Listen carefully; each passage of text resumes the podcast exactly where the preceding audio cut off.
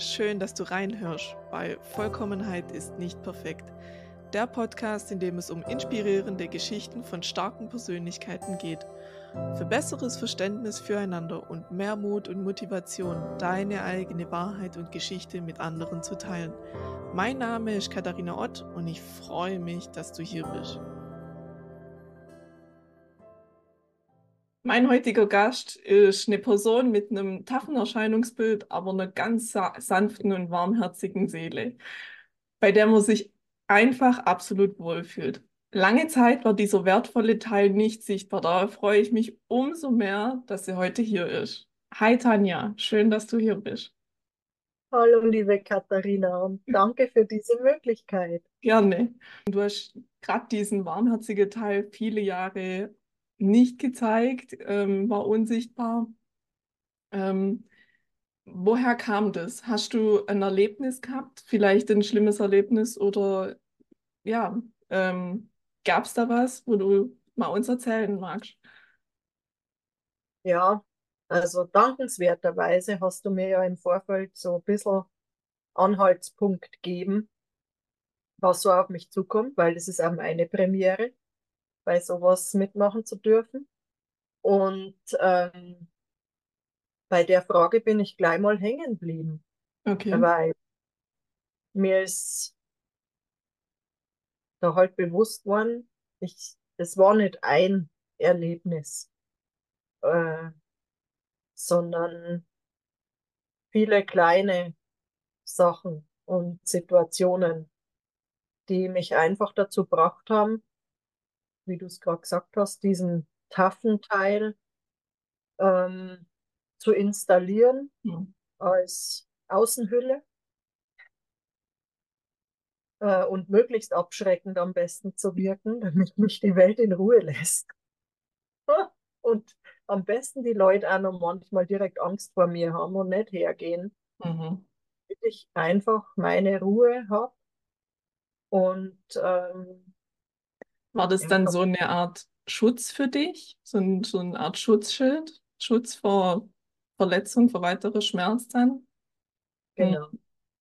Und das war für mich ja wichtig, weiß ich jetzt, äh, seit ich auf dem Weg bin. Es ist einfach eine Überlebensstrategie gewesen. Mhm. Niemand im Außen merkt, was innen mit mir los ist. Und ähm, Jetzt habe ich nur gelernt, das war dann irgendwann ein Problem, weil außen habe ich quasi so ganz ruhig und, und viele haben gesagt, du bist immer so gechillt gewirkt. Dabei hat innen in mir schon alles total gebrodelt. Mhm. Mhm. Also ich war kurz vor der Explosion, aber ich habe mir nicht erlaubt, dass da irgendwas nach außen dringt. Wie, wie hast weil, du weil dann wäre ich ja quasi angreifbar gewesen. Ich habe nicht, ich hätte dann nicht zu 100 Prozent funktioniert in meiner Welt. Und mhm. all sowas war nicht denkbar, weil, weil am besten perfekt, alles immer im Griff und nicht angreifbar sein. Das war so die Strategie. Okay, ja. Wie hast du das gemerkt, dass es innerlich schon am Brodeln war? Wie hat es sich geäußert für dich? Äh, lange Zeit habe ich es ehrlich gesagt überhaupt nicht gemerkt. Mhm. Man ist so in seinem Automatismus drin, ja. Ja, ja. und ähm, ich habe mir das auch, wie gesagt, heute weiß ich das, ich habe mir das auch selber gar nicht zugestanden. Es war keine Option, weil ich da hätte, das wäre ja schwach gewesen. Mhm. War so denke.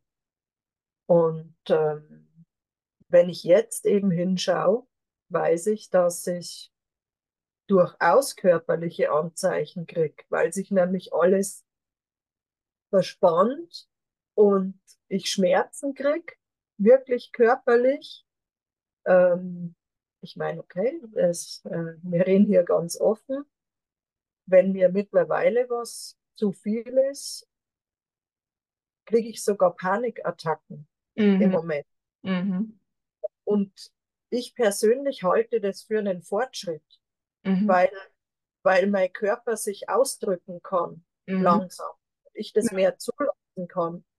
Und ähm, das ist zwar sehr, sehr unangenehm und ich schäme mich auch, wenn das passiert, Ähm, aber trotzdem übergeordnet sehe ich das als Fortschritt, weil ich nimmer diese Maske trage und wenn ich halt nimmer kann, dann kann ich halt nimmer. Mhm. Und da wird es. Und ich weiß aber, so wie das jetzt rauskommen durfte, wird auch, wenn ich den Weg weitergehe, wird es auch wieder weggehen. Mhm. Aber es braucht halt alles Zeit. Das finde ich ein ganz, ganz guter Impuls, wie du das sagst, dass das, äh, ja, wenn man vor allem vorher hauptsächlich funktioniert hat ähm, und das viele Jahre einfach unterdrückt hat, was so in einem schlummert oder auch äh, psychosomatische Schmerzen oder sowas und dass das dann, egal in welcher Form das ausgedrückt wird und wenn es halt in dem Fall durch körperliche ähm, ja, Signale zum Vorschein kommt, dass es, wie du sagst, dass es einfach ein Fortschritt ist. Und das ist, finde ich, eine ganz, ganz, ganz schöner Impuls und eine gute Erkenntnis. Was ähm, möchtest du uns erzählen, was passiert ist? Oder ja, weil du am Anfang gesagt hast, das waren viele kleine Erlebnisse. Kannst du da so, so kurz ein große, gab es da Erlebnisse in deiner Kindheit oder eine bestimmte, ein Unfall oder irgendwas? Ähm, ja, alles. ähm, es, es, meine Kindheit war halt insgesamt für mich herausfordernd. Mhm. Mir ist auch klar, dass wenn es jetzt eine Person gibt, die dieselbe Situation hat, die das ganz anders wegstecken kann als meine Seele oder halt ich. Mhm. Ähm, für mich war es aber halt traumatisierend, die, diese Härte, diese ähm, ja teilweise auch häusliche Gewalt, Mhm. Mhm. ähm, sozusagen Liebesentzug, Mhm. wenn man gespurt hat. Aber es war nicht nur zu Hause, dadurch, dass ich da halt, also ich war noch nie jemand, der so das leicht hatte, mit in Gruppen reinzukommen oder so. Was natürlich doppelt blöd war, weil wir alle paar Jahre umzogen sind Oh ja. und ich dann irgendwie immer wieder Anschluss finden durfte. Und, ähm, und da ging es dann halt weiter. Also das war halt nicht nur daheim, aber wenn du dann äh, als Hesse nach Bayern kommst und äh, Hochdeutsch redest, ist das schon mal ein Riesenproblem. Und wenn dir dann noch, also hier ein Stückerle Finger fehlt, ähm, dann wären wir beim Unfall, äh, der auch noch war, eben als Kind, ähm, dann ist es einfach schwierig, weil Kinder sind knallhart. Mhm. Da, da redest du nicht wie die. Daran konnte ich was ändern. Innerhalb von, ich glaube, was haben sie mir erzählt? Vier Wochen, sechs Wochen war das vorbei mit Hochdeutsch. Mhm. Da habe ich angefangen, bayerisch zu reden, was natürlich daheim wieder Ärger gegeben hat. Okay. Weil, äh, ne? An meinem Finger konnte ich nichts ändern, also habe ich ihn versteckt bis zu meinem ersten Partner, wo, wir de, wo mir das dann erst einmal bewusst worden ist, dass ich diese Hand immer irgendwie weg, Okay. Ja. wegsteck, versteckt. Und ähm, ja, und so hat einfach eins zum anderen geführt und irgendwann hat mein Körper mir, also wirklich mein Körper mir gesagt, stopp, aus, Schluss. Und ich konnte dann mit ein bisschen über 20, ich war gerade fertig mit meiner ersten Ausbildung als Konditor, konnte ich einfach nicht mehr laufen. Mhm. Meine Lendenwirbelsäule hat gesagt, Feierabend. Also ich bin wirklich kalt gestellt worden, weil ich habe immer weitergemacht. Mhm. Mhm. Ich habe nicht aufgehört als, als Tanja und im Außen.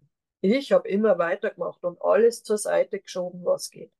Also, Das ist jetzt super, dass du es ansprichst, weil das wäre jetzt auch meine nächste Frage gewesen, genau wann der Punkt war, wo du gesagt hast, stopp. Und in dem Fall war es dein Körper, der dich gezwungen hat zum Stopp, äh, weil die Belastung zu groß war. Und ja, also es ist ja auch wahnsinnig eine, eine psychische Belastung, sage ich mal, auch wenn man sich ständig versteckt oder ein Teil von sich versteckt. Also es ist ja auch dein, in dem Fall deine Hand oder dein Finger ist ja ein Teil von dir. Ähm, und wenn man, also es strengt ja wahnsinnig an, auch, auch ständig so eine Fassade aufrecht zu erhalten. Ja, Wahnsinn. ja. Was waren da, was war, also was ist damals dann so passiert oder was waren dann deine nächsten Schritte, die du so gemacht hast?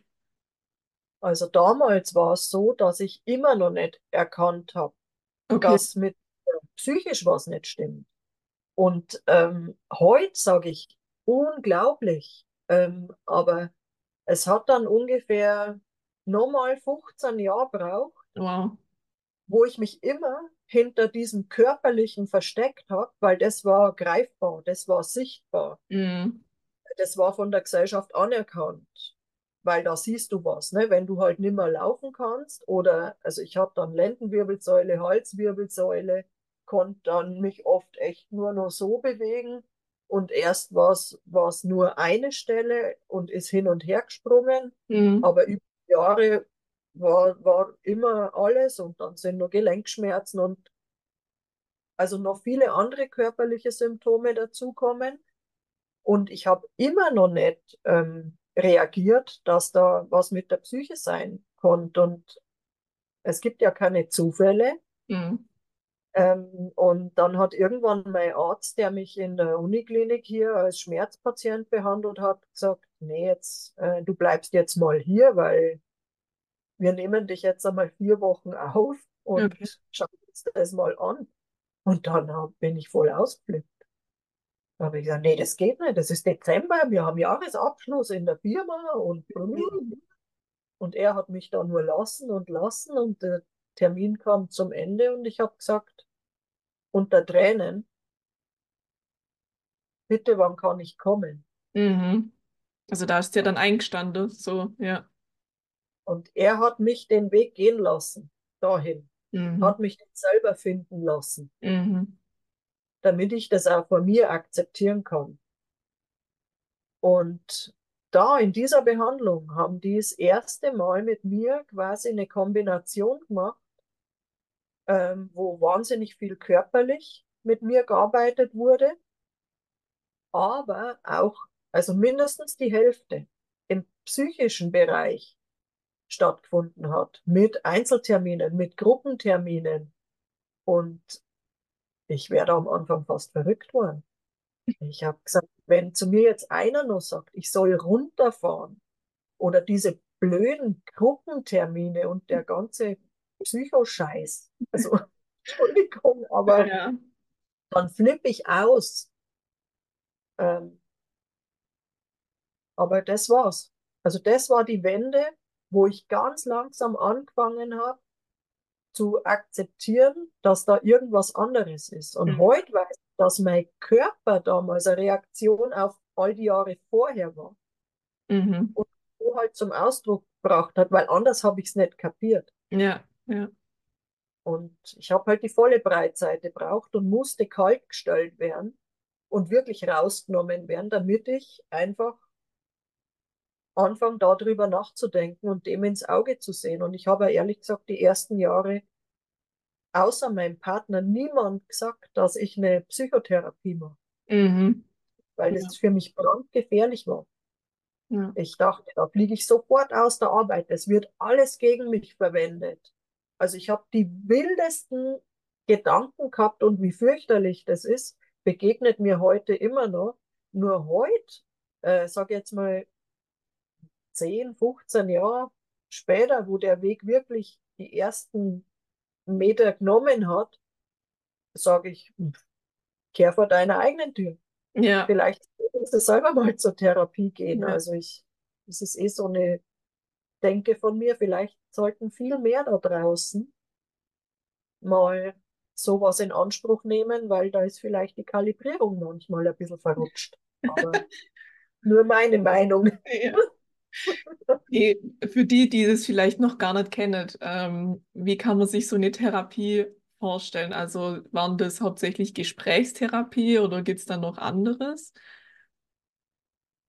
Mm, Also dieser, dieses erste Mal quasi in der Uniklinik hier, also wir haben hier eine Schmerzambulanz, wo ich schon viele Jahre eben betreut werde. Und ähm, da ist es wirklich so abgelaufen. Ich hatte einen ganz besonderen Psychotherapeuten oder nee, eine ganz besondere Psychotherapeutin, eine, die kleine große Dame im Rollstuhl. die mit ihrer Behinderung aber eine Ausstrahlung hat und eine Power, was mir unglaublich viel gelernt hat, nur sie zu erleben und von ihr betreut zu werden, war schon, hat schon so viel irgendwie in mir ausgelöst, weil zu sehen, wie, wie, wie die so vieles handhabt und sich davon überhaupt nicht rausbringen lässt. Und dann eben diese Gruppengesprächstermine, wo, wo am Anfang für mich der pure Horror war, weil ich von mir nichts preisgeben will mhm. oder wollte vor Fremden, weil was habe ich mit denen zu schaffen und, und was soll das überhaupt und mich interessiert denen ihr Scheiß nicht. Und ich habe wirklich nur so aggressiv da drum sage ich das jetzt auch so. Weil, weil da was Verständnisvolles oder so. Mhm. Und dann hatte ich noch ein Riesenglück mit meinem Physiotherapeuten, weil mich der behandelt hat wie einen Schlaganfallpatienten. Okay. Weil er die Überzeugung hatte, es ist total egal, warum dein Körper vergisst, sich normal zu bewegen. Mhm. Und ich ging da rein in diesen Krankenhausaufenthalt wie ein Zombie. Ich, okay. ehrlich, ich, ich, ich hätte bei Walking Dead mitspielen können, ohne, die hätten mich nur noch ein bisschen schminken müssen. Aber Gang und alles, kein Problem. Wahnsinn. Wirklich, also das war nicht toll. Und innerhalb von vier Wochen haben mich die mit dieser, mit dieser Art Behandlung ähm, wieder so weit gebracht, dass ich wieder lebens froher war mhm. und Körper sich wieder wie ein normaler Körper angefühlt hat. Mhm. Und also wir haben da immer, also wir haben im Schwimmbad Behandlung gehabt, wir waren im Kraftraum, wir haben den Übungen gemacht und halt ganz, ganz viel Leerlauf, der mich am Anfang wahnsinnig macht. Okay, also Ruhe, Ruhezeit dann so. Mhm. Und ich habe gesagt, was soll das hier überhaupt? Hier passiert ja gar nichts. Ich habe doch keine Zeit, ich muss wieder. Und das, also. Ja, das ist ja auch was, was viele nicht können. Gell? Also einfach mal, man kann da so mit einer kleinen Übung anfangen, mal probieren, äh, fünf Minuten still zu sitzen und nichts zu machen. Keine, keine Musik, kein gar nichts. Ähm, das kriegen schon viele nicht hin. Ja, interessant. Minuten ist lang, also finde ich. Also gerade wenn man, wenn man da am Anfang ist, also ich weiß noch, wie es dann halt losgegangen ist mit sich mit der Atmung beschäftigen und vegetatives Nervensystem und, und, und, wie kriegst du halt irgendwie Zugriff auf dich, äh, wenn ich da, wenn ich eine Minute geschafft habe, mich da nicht ablenken zu lassen von allem Mist, der hier passiert, dann war das schon, also bis ich mal bei einer Minute war, das, das war Leistung. Mhm, mhm. Das, das glaube ich.